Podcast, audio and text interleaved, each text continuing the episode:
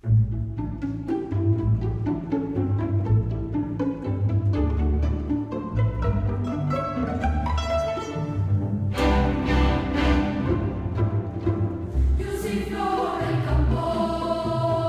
everyone, welcome to Radio Lenta or Slow Radio in English version. Today we're speaking in English. We have a guest who was with us in the last podcast called Manu Brazo and because he's living in London, we are going to enjoy this time also with him in English. And of course, Michael Thomas, he born in England, so he will have no problem to have this conversation in English. Maybe I will struggle a little bit, and also Juan Velázquez, our friend in Vienna, is familiar. Familiarized? I don't know how to say this, but he will use English pretty pretty good, maybe better than me at the moment. So, welcome, Michael. How are you? Yeah, pretty good. Thanks. Um, uh, enjoying listening to your brilliant English, Pablo. No, no, no. Please, Very please good. stop. Very good. Stop, Uh, you stop. know, the problem with my English is after so many years living in Seville, I've, I've, I think I've lost a lot of English. So you have to wish me luck as well. okay. Anyway, So also send- welcome to Juan, which is uh, hi Juan. which is listening at the moment. Yeah, I think. Hi, Michael. Hi, Pablo. Hello, hello. And How are things also, in Vienna. Oh, perfect. Yeah? In a perfect quarantine too. Oh yeah, the lockdown. Yeah, the good Yeah. lockdown. yes. the lockdown. A bit. I need heard that bit. in Europe and also Austria, uh, Vienna is also uh, this week is gonna be easier. Many businesses are opening, also in Germany. Like Yes, things are we're getting gonna softer. be more flexible. Yeah. So, so we, we, we have not to keep in in house in home yet, because uh, yes, we we are going to be more in the street. So we have to to to to bring mask or I don't know how to say, but uh, you know, so máscaras. Yeah. the- oh yeah, yeah. masks. Yes. mask yes so yes that's our reality yet uh, now Okay. Nice. And also here with us, Manu Brazo. Hello, how are you? Hello, nice, nice to hear you again. So, hey Manu. Yeah. Hi, how, how are you doing? Is uh, everything, Yeah. everything fine with the quarantine? Um, yes, it's fine. We've uh, we've got we've had quite a few days of rain, so it hasn't mattered that much being indoors. But now the that's good. sun the sun has come out again, and and let's see how we manage. But from Monday Yeah. in Spain, children are allowed to to go out with, with Yes. their parents, but they're allowed to go out. For for how long? Just- For for an hour, or is going to be like as, as long Um, as they I want? don't know. I don't. I think it's a limited time, but how are they going to um, restrict that? It's going to be really difficult to to make sure that people aren't abusing the the, the freedom. You know. But That's anyway. right. That's right. Well, So we're here in lockdown, and we have a lockdown playlist from our guest today, who's an artist gaining uh, lots of awards and recognition in the UK. He's doing interviews on the BBC and um, not in your usual instrument, uh, his awards or recognition, not in violin or piano or or as a, a tenor or something. He's a saxophonist and he's from Sevilla. And Manu, how are you enjoying life in the UK? Well, so at the moment we are, I think, um, is a bit of like the opposite of that. What we have, what you have in Spain, we have a really, really sunny weather, Yeah. and, and it makes it it's nice, but it makes the the lockdown a bit more difficult because you want to go outside, uh, and and I think I think it's nice to have some sun anyway. But but well anyway, thank thank you thank you very much for for presenting me like like that. And I want some some stuff, but now everything is stopped. So it's Yes. difficult. We don't have concerts. We don't have awards anymore. yeah, yeah, Um, yeah, yeah. Um, I'm looking looking forward to to see when when we'll get back to normal. Yes. I, I, I would imagine that musicians all around the world are feeling the same as that. Yeah. And know, a chance to to perform other than on videos on on the internet. And what about the the BBC? How did it come about that you were interviewed and performed on the BBC? How did that happen?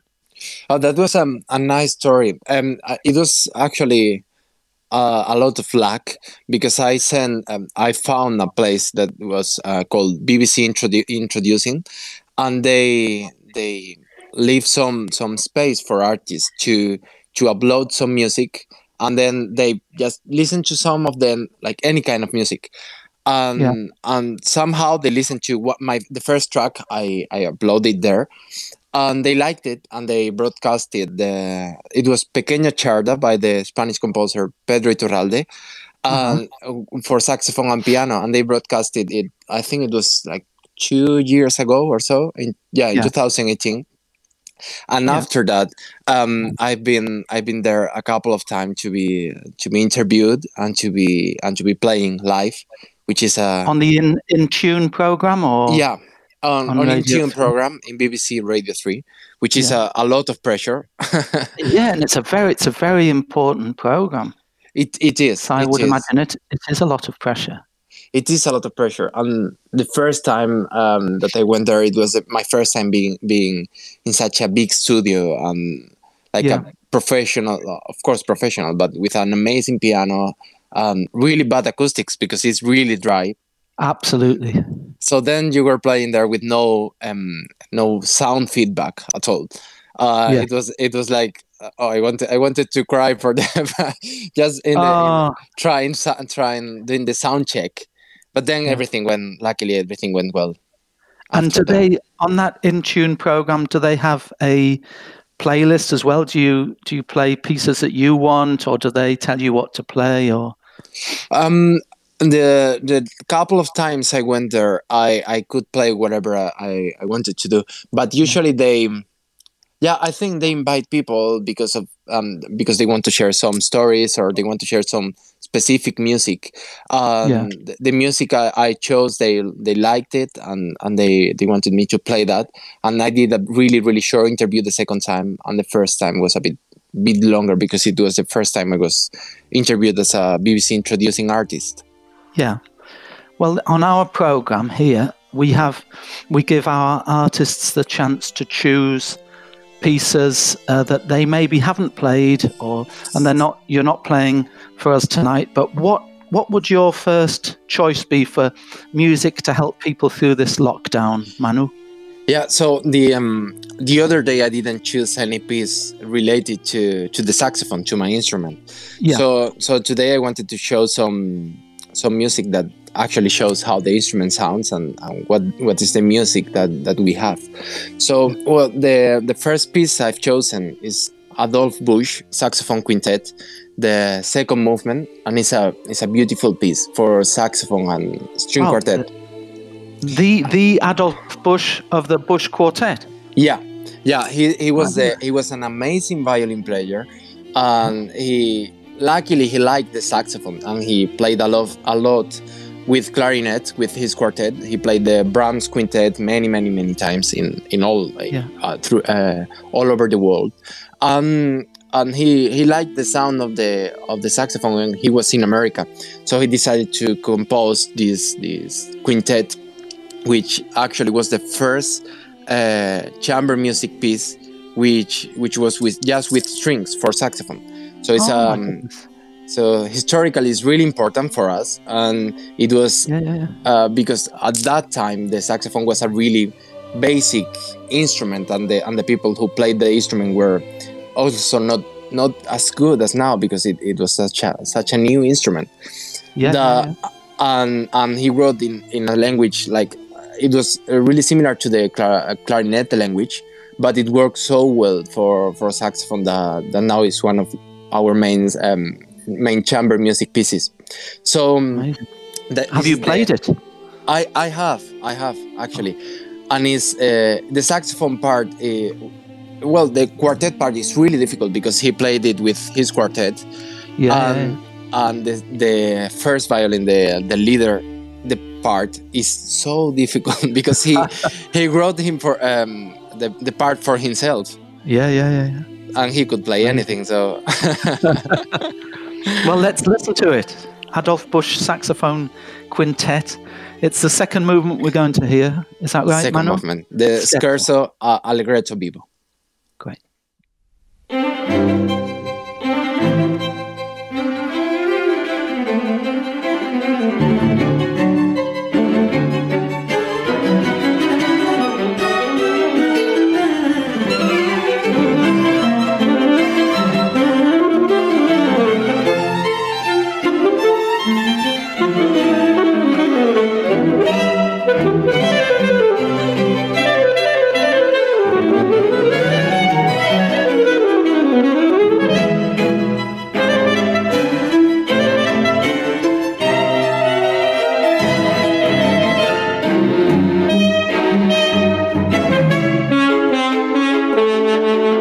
Well,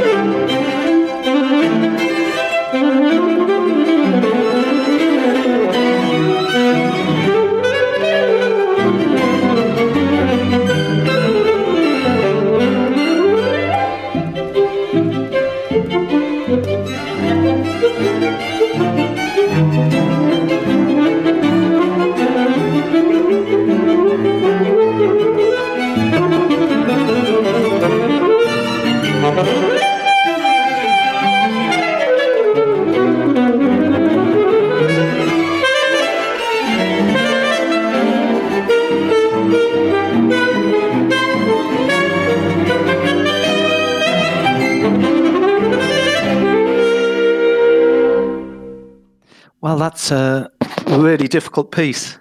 My goodness. You know, I have I have a, a an anecdote about Adolf Busch, which I think is I think is really interesting. I don't know if you know this, uh, Juan, but Adolf Busch was a uh, student of Joseph um, Joachim, and he used to turn the pages when Joachim was playing with um, none other than Johannes Brahms when they were playing Brahms sonatas together. And Busch, as a, a young man, would turn the pages for for Brahms. And uh, yeah, so I've I've got a recording of Busch's um, version of the Oh, G major G major G major sonata by Brahms. it. Yeah, the first the first sonata, and there's an interesting bit, you know, where it goes back to the main theme again, where there's a little bridge passage that goes.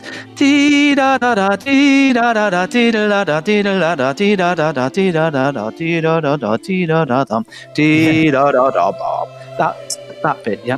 Well, in the in the Brahms score, he marks he puts the word calando.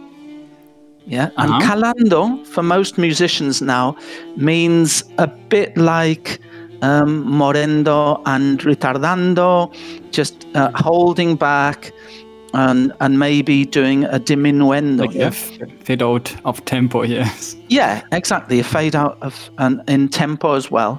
Mhm. And in this version, Busch's version, Mhm. or I think it's with Serkin playing the piano, he does an accelerando back into the main theme. So he does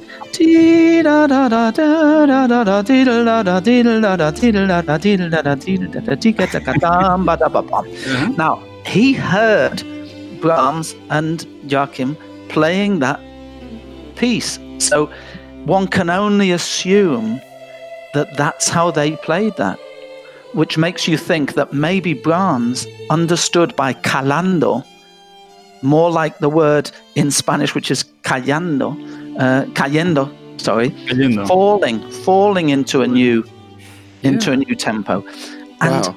which would change the entire history of music, really, because if, if you think of the calando at the in the last movement of the first symphony, for instance, that is a place where everyone does an enormous retardando, and then i- it's where there's the, the climax of the whole movement, and the the, the brass comes back with dee da da ram with that big theme again, and just before they get back to the a tempo, which is the second subject, dee da da dum, da da dum, da da da da dum, they do. Uh, all conductors do a retardando, but Brahms writes calando, which makes me think that what he intended was an accelerando back to tempo primo. Yeah, so, so sometimes the, the language changed everything, and Yeah. I think the, the composer played very differently than we understand today because because of uh, have you have you listened to some some uh, music with uh, with Rachmaninoff playing at piano? No, no, I haven't. No, so so he plays really really different as we think today. So a lot of people uh, play Rachmaninoff like uh, um, uh, the most of the times with really mm, strictly metronome marks and so. Yes. And uh, Rachmaninoff played like really really romantic piano. It's, Wow. It sounds like he moves a lot of the time, and he he makes some something that all we know like really really really recognizable he makes really really different. So Wow. a lot of composers played very very very differently than Yes. we understand today and that's Well, it's interesting that you say that because I in Japan, in Tokyo, in a in a museum there, I saw a pianola that uh, was a recording of Debussy playing, and it was I think it was La Plus que Lente, which is a slow uh, waltz by De- Debussy. And what amazed me listening to this uh, pianola recording was that it was incredibly full of rubatos. It was the tempo was always changing, and I think you're right. Nowadays, we tend to do um, quite strict readings of, of music that wasn't ever maybe intended to be played so strictly. And Yeah. and yeah, And what do you I'm, think, Manu? I'm I'm sure that if we could listen to some Mozart um, music played by Yeah. Mozart himself, Yeah, yeah, yeah, yeah. it will be the same. It will be the same, and we we believe that Mozart music in general has to be really um, uh, with the tempo uh, and with the with the speed has to be really clear and really um, uh, balanced all the way through. And I'm sure he was he, he was a virtuoso, right? That at his Yeah, time, yeah, yeah, yeah. and he I'm I'm sure he could play everything as fast uh, as as possible. Um, probably he did uh, sometimes just Yeah, to yeah, show yeah, just to show off. Um, Yeah, yeah, yeah. And the same with Beethoven and um, with all these composers that. Uh, so music is, is conceived in a way, but it changes, right? And we and we have the the idea of the with of the version they they printed, but but it doesn't it doesn't really mean that the music should be like that. So Yes.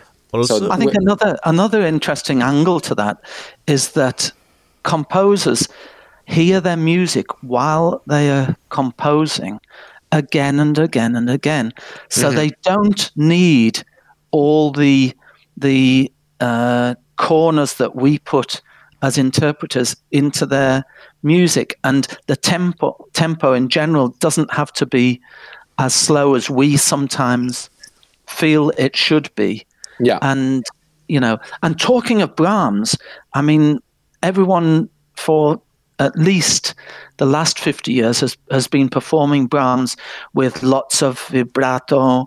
And he said in a letter, he said once that he had just heard a performance of his first string quartet.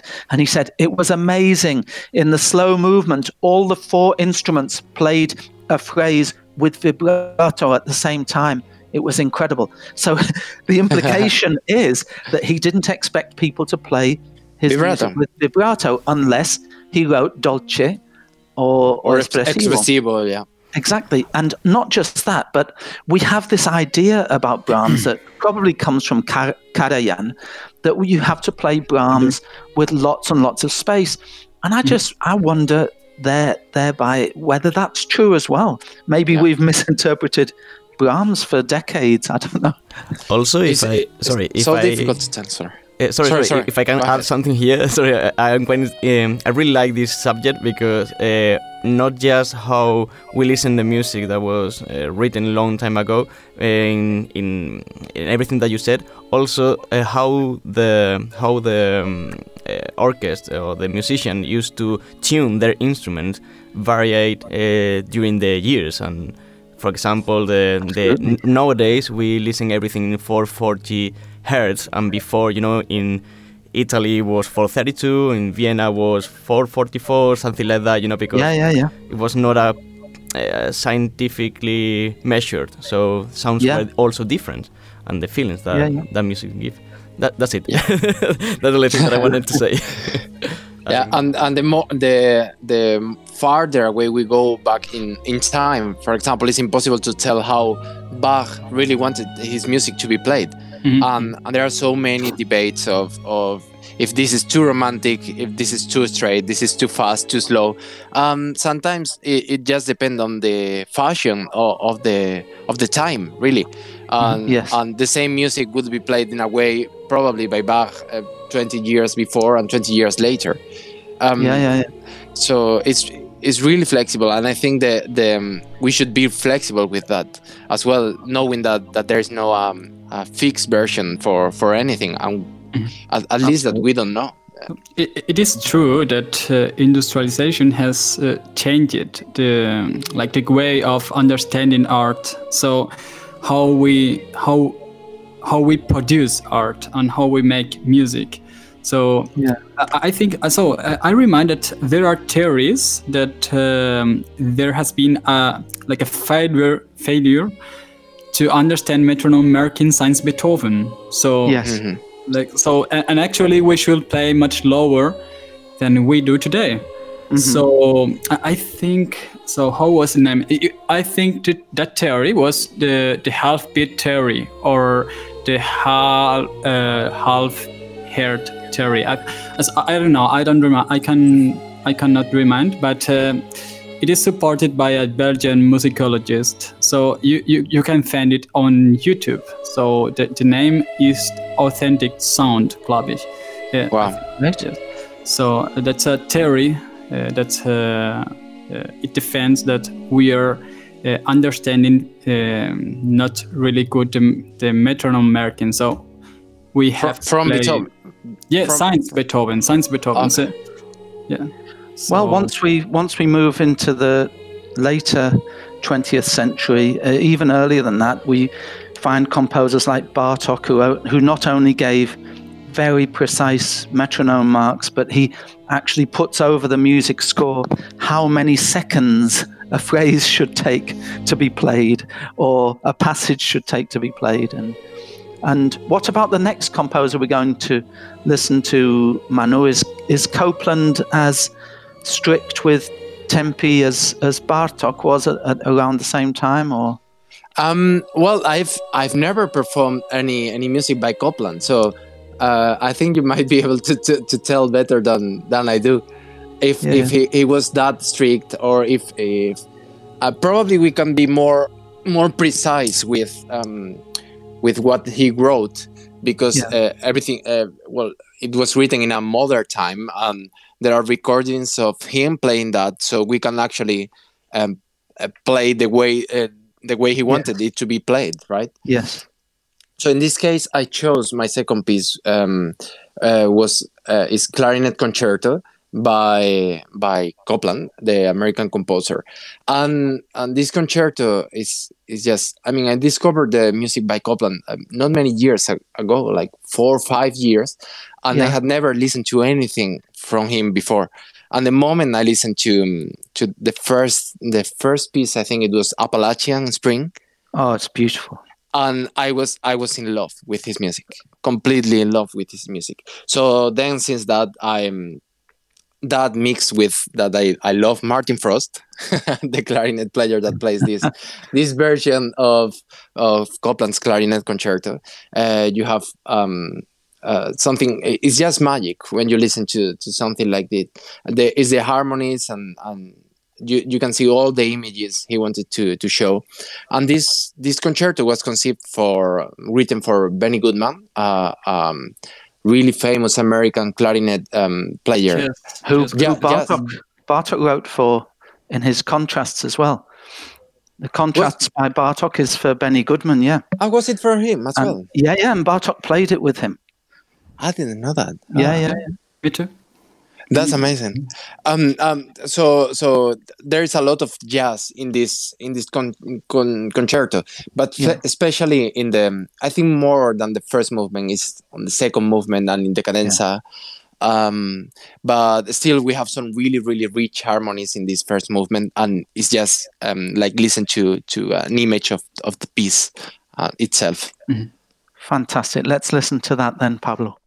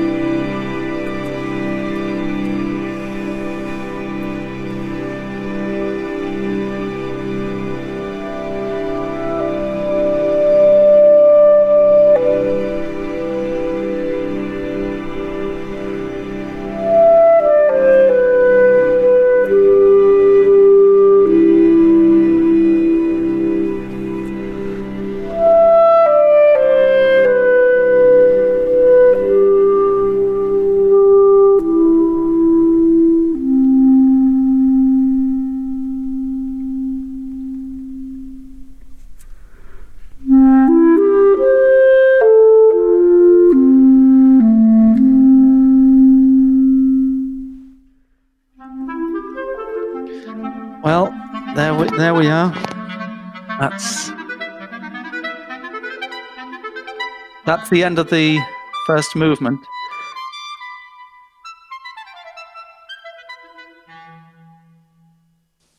That's Copland there with uh, the clarinet of Martin Frost. Copland accompanying the the clarinet with strings and uh, a string orchestra and harp and piano, I think. Mm, yeah, I think it, I think it has piano. I'm not sure, but for sure Yeah. harps and, and strings. And it's uh, it's important for you, I think the the music with strings. I, I noticed with the Busch, with the string quartet, and and and the Copland accompanied by a string orchestra, and uh, so you're particularly fond of, of violins, are you, Manu? well, uh, I th- I think most of the um, of the most beautiful repertoire was written for strings, and Yes. sa- sa- sadly for wins for us. But but it is, and and and I love I love, especially when you have something like as beautiful as this uh, Yes. for a, for an orchestra.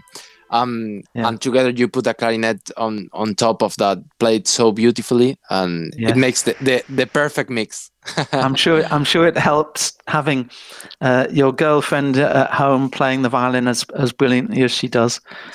So, so call out does, to Claudia there.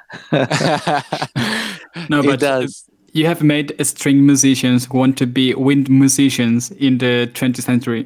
so Yes, in, true. in music like jazz and so uh, so I I I Yeah, would yeah. like to be a saxophonist if I were jazz musician. Yeah, yeah, yeah, yeah. Well, I noticed in that music that it was um, it was really good for anyone who's feeling anxious in the lockdown or anxious about how their job's going to be after the lockdown, if they're going to have a job and everything. And and I think music definitely has a part to play in our lives, almost almost a medicinal part. The wa- it where does yeah it helps people to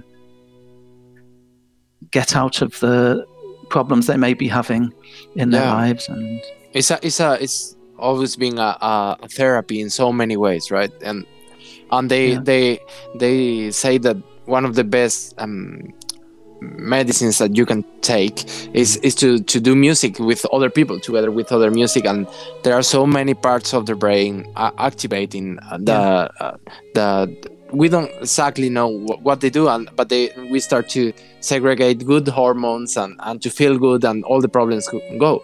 Um Yeah, yeah, yeah. that that happens listening to music as well.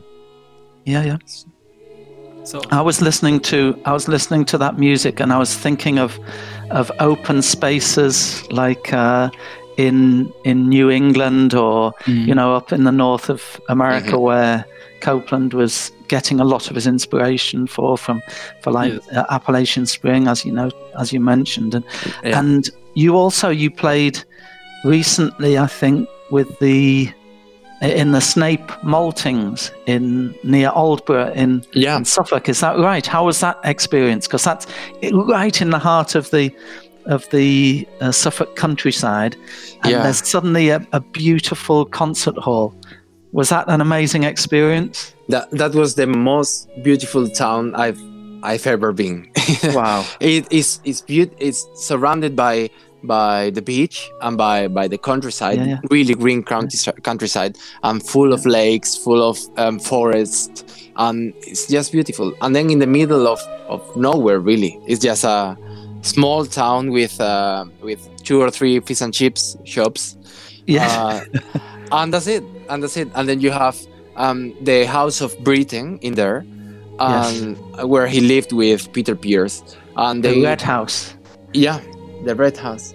And they they they they say they they have all these stories about him and about them in the town. Um Yeah, the, yeah. fir- the first time i went to the to his house the week i was in there um there was the, this guy speaking about some anecdotes of the concert. And in one of them he he started crying a tiny bit like uh, because the um, the church in which Yeah. they were meant to to play a symphony and to to Yeah. premiere a symphony by britten was um started burning the night before the, the concert Oh, so the, yes. so they couldn't do the festival they couldn't do the concert and in just one day they rehearsed in a different place and they rebuilt um, they built something like a concert hall um, in just one day while rehearsing this composition and Isn't he, amazing? and he told me i was in the orchestra when britten uh, was conducting the orchestra and i was the, the main hor- the leader horn player in there Wow. and I was so shocked that that the the history is so so near to us, so so close, and Absolutely. in such a beautiful place at the at the same time. That it, it was a really really good experience. And you were with working with fantastic artist, a fantastic conductor, Ma- Yeah. Marin Alsop. Yeah. See, How was that? Well, that was as, that was as as impressive, if not more than than the story that I just told. Yeah, yeah, yeah. uh, and um, she musically um, like we were playing romeo and juliet and, um, i think it's one of the most amazing um, like it, it looks all the time like it can be as beautiful and as delicate as the the like a, no other piece um, can be Yeah. and also at some point it looks like the concert hall is going to fall uh, in pieces just because of the fortes of the brass and all oh, those yeah, things yeah, especially in Snape Maltings, you have uh, like a really reverberant acoustics. Yeah. So, But it's not it's not too reverberant. No, no, no. It's, it's a really nice acoustic. It's really nice, but just just um, um, loud enough to to be impressive when you were playing with all that that, that huge brass brass section playing that those yeah, yeah. In in a way, Juan, it's like the Musikverein of England, the Snape Maltings. Oh, really? Yeah, yeah. They're just Mm. a it's all uh, all wooden, the, Mhm. the structure, and that you know that's why it burnt to the ground originally. And have have, have you ever been to that part of England, Juan? Or No, never. So I, I wish I uh, I wish to, to be there, but uh, I have not been uh, in England.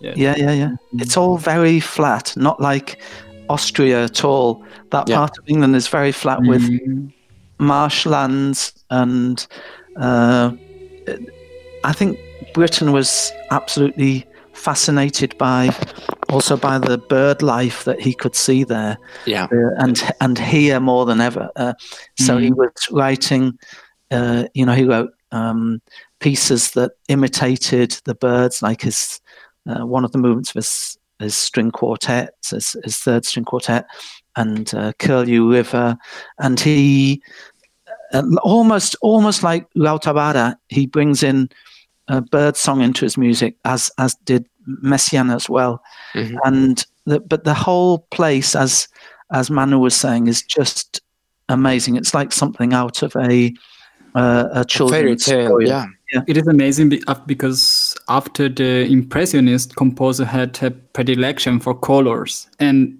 and in in this case, Copland has like a, a really really clear predilection for land, landscapes and Mhm. colors too. Yes. so it, it reminds me like, uh, do you know the uh, pines of Rome from Yeah. Ottorino Ah, yeah. Respighi? So that's Yeah, yeah. that's that kind of colors of landscapes. So that- something really, really.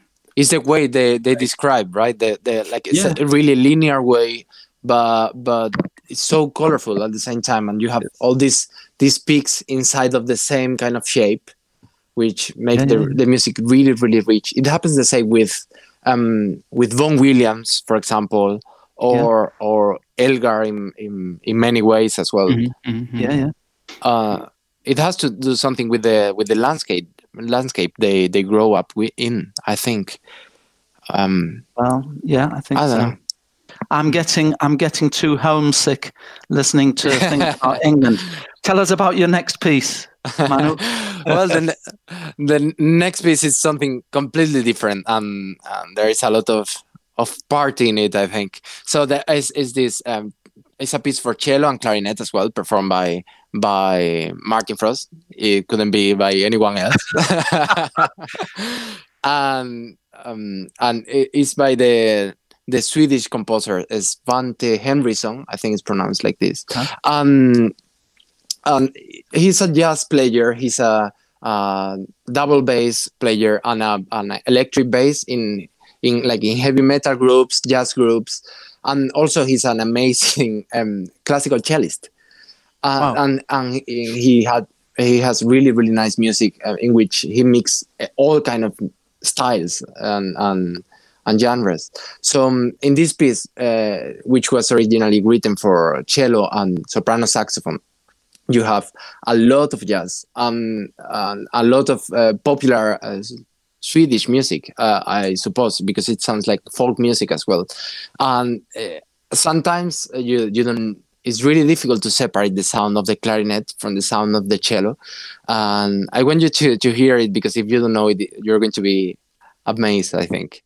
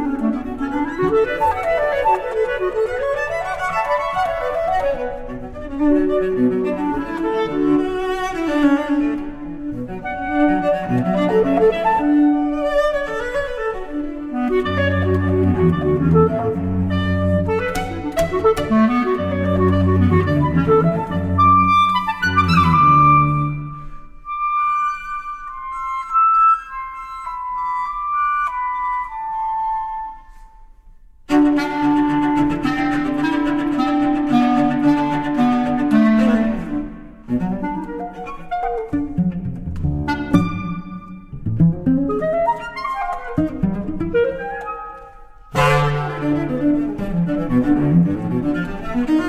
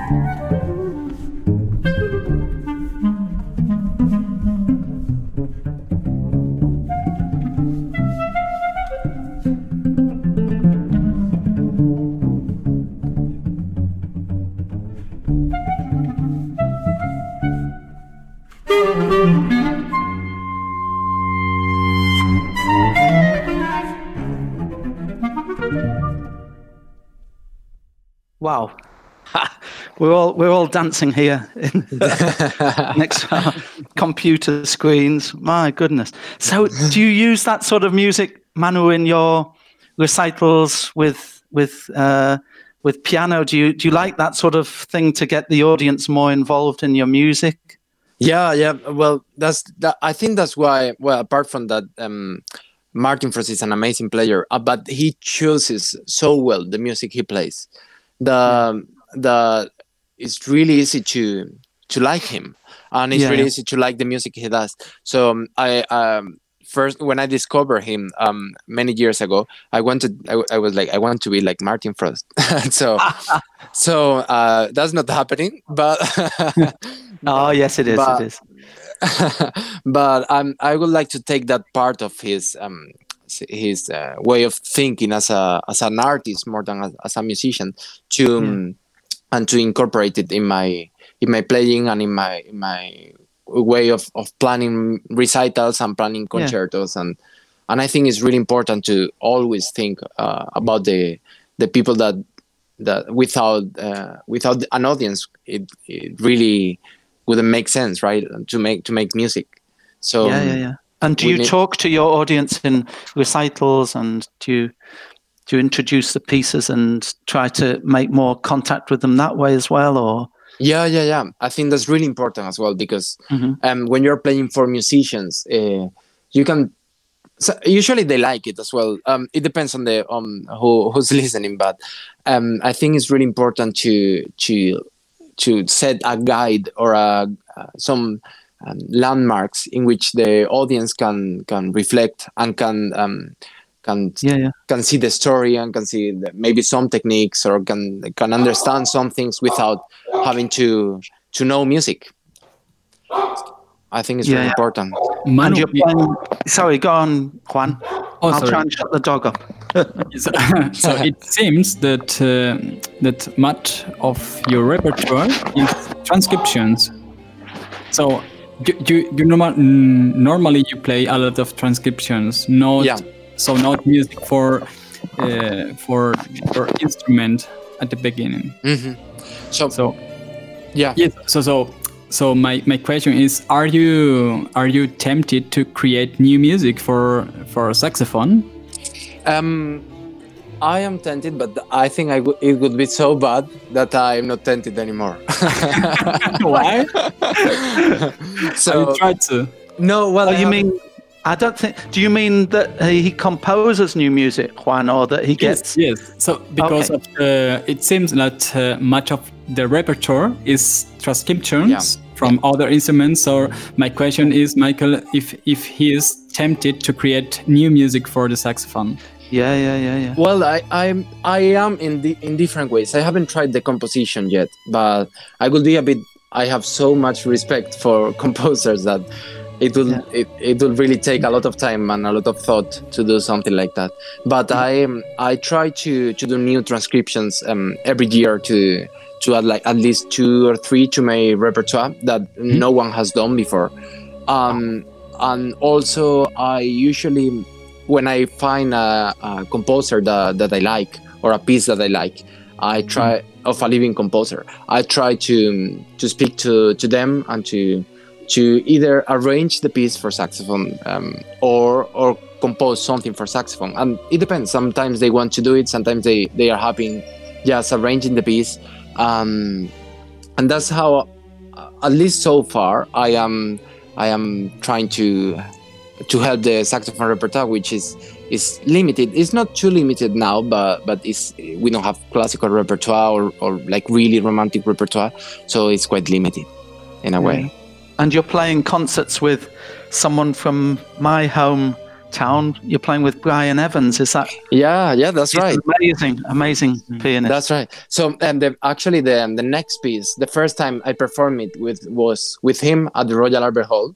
oh, uh, and and he's such an amazing pianist that is Yeah, yeah. eh, is is so nice to play with with musicians that are much better than than you because you learn so much from from them and and if you if you don't mind i would like to introduce the next piece now that i'm i'm speaking uh, about it yeah, go ahead. Go ahead. So so the the last piece I wanted to to choose uh, for my my playlist this this time was uh, Devil's Rock, about uh, which is a, a ragtime and uh, but a bit different. So we all know the the story of, of Paganini and how he sold he sold to the devil in order to get superhuman abilities, and Ah. in this case the the ragtime is called Devil's Rock, Mhm. and and it's kind of a metaphor of of like you need superhuman abilities to play this this ragtime Yeah. and it's originally written for for saxophone and piano but Yeah. because of the lockdown uh, we have to i had to do something with it and i i it was thanks to to my girlfriend to claudia uh, he, she arranged the the piece for four violins and and saxophone and we and we recorded it in here and we have a, a little studio home studio and so that's what we are going to hear now Fantastic. Let's listen. All right. But just before, I'm sorry, I, I am coming here to say that we are running out of time. So the thing is, if you want to say anything else about this song we are about to listen, it's your time. We are gonna leave it for uh, as a goodbye of this podcast. So let us know if you want to co- say anything else.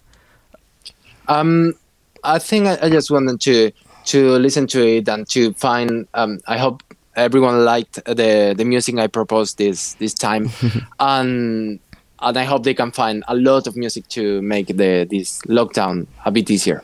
Nice.